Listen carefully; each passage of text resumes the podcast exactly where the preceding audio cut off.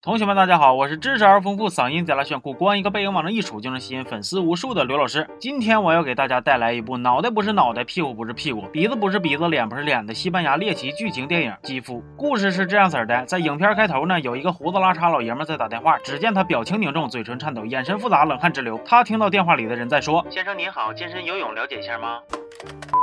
其实啊，这是开玩笑。这通电话是医院告诉胡子男他老婆生了，母子平安。鲁迅说过，人生有四大喜事儿：久旱逢甘露，他乡遇故知，孩子不姓王，老刘更新时。正常人听见这个消息啊，那都得乐得屁颠屁颠的。哎，人家胡子男不是，不但不高兴，还哇哇哭。原来呀，胡子男是一个恋童癖，他特别害怕自己会给孩子带来伤害，所以他来到了一间小粉屋，想要发泄一下内心的兽欲，但是他又无法接受自己内心的谴责。老板娘看到这种情况，拍了拍自己滴了当啷的坠到肚脐眼的胸膛。当然完了，这块不能给。你们放，你们感受一下子就得了。他说：“哎呀，没事儿，老铁，咱们社会人都坦诚相见，你的痛我懂。”说完，他就领了一个天生没有眼睛的小女孩，咱们就叫她浅浅吧。胡子男看见浅浅，呢瞬间就天雷地火了。海可不是可蓝天可蹦迪可烈，我们肩并着肩，手牵着手。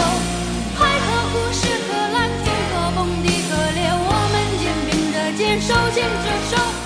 胡子男为了感谢浅浅的灭火之恩，还送了他两个大钻石。接着有一个局部地区错位的女人闪亮登场了，咱就叫她小菊吧。小菊平时跟着父亲一起生活，也不怎么出门。有一天，小菊闲着卵疼，就在家看电视。同学们，大家好，我是知识而丰富、嗓音贼拉炫酷、光一个背影往那一杵就能吸引粉丝无数。就这样，小菊的内心受到了刘老师和吻戏的双重触动，决定要出门感受一下正常人的生活。但是小菊这一天的经历可以说是相当的哎我去了，因为小菊上下两张嘴的位置长颠倒了。所以他吃饭的时候需要借助管子和漏斗这种工具来导流，像别人都是我下面给你吃啊，但人家小菊是直接用下面吃。这种新型的南水北调工程遭到了饭店老板娘球球的嘲笑。接着小菊还被两个小混混调戏，在他慌不择路开车逃跑的过程中又出事了，咣叽咔嚓噗呲，一个年轻人的双腿被他压断了。这个被压断腿的年轻人叫蹦蹦，正是影片开头的那个胡子男的儿子。胡子男呢，在那次泄火之后就离家出走了，导致蹦蹦从小缺少父爱。蹦蹦通过照片发现胡子男有一个美人鱼图案的纹身，他以为自己。只要成为美人鱼，就能重新得到他爸的爱了。于是他就天天搁那自残，琢磨着该咋锯腿呢？哎呀，得亏你爸这是纹了个美人鱼呀！他当年要是纹了个螃蟹，你说你可咋整？肋巴扇插两双筷子。接下来出场的是一个面部畸形的女人小美。小美原本有一个很爱她的男朋友大果，但是她却打算跟大果分手，因为大果是一个恋丑癖。顾名思义，就是你长得越奇形怪状，他就越稀罕。那小美就不乐意了啊！你个大骗子，原来你爱的根本就是我的肉体，不是我的灵魂。呸！哎，小美呀，小美，身在福中不知福。啊！你瞅瞅我那老些单身的同学们，肉体跟灵魂都没人要，他们说啥了吗？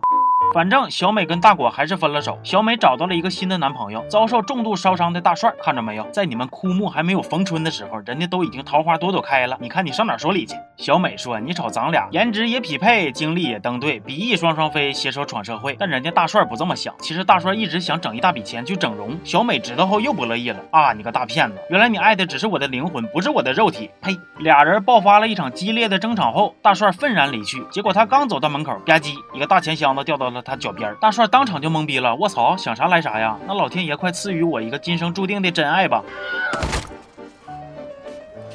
其实这场事故的原因呢是这样式儿的，在小美家的楼上住了一个患有先天性软骨不全的女人墩墩。墩墩靠扮演卡通人物来赚钱生活，但是她特别想要生一个孩子，于是就去做了人工受精，还打算辞职安心养胎。但是墩墩的经纪人不同意，带着钱来找他谈判，一言不合就大打出手。情急之下，墩墩把钱扔出了窗外，经纪人一着急一上火，咔嚓就跟着跳出去了。哎呦我去了！我看你是耗子给猫当三陪，你挣钱不要命了。咱再把故事说回到小菊啊，自从那天出事以后，她的情绪就一直很丧。生日当天，他爸还送了她一个遮脸用的独角兽头套。小菊一看，连亲爹都嫌弃自己，自尊心当场就崩了。离家出走的她，还遇上了之前的那俩小混混，也不知道这俩混混啊，这怎么就那么闲呢？天天就搁那堵着，你俩是趴活呢？小菊被混混给强行鼓掌了，伤心绝望之际呢，想要自杀，结果偶遇了因为失恋而同样伤心绝望的大果，还被大果。送回了家。另一头，我们之前提到过的饭店老板娘球球，其实是浅浅的常客，但是因为球球沉迷于找浅浅泄火而无法自拔，所以就导致自己即将破产。于是，在新一次的泄火的过程中呢，球球偷了浅浅心爱的钻石，怕被发现，还给吃了。可是球球回家之后呢，心里头咋想咋不得劲儿，总觉着自己这么做不厚道。但吃都吃了，还能咋整呢？那就拉呗。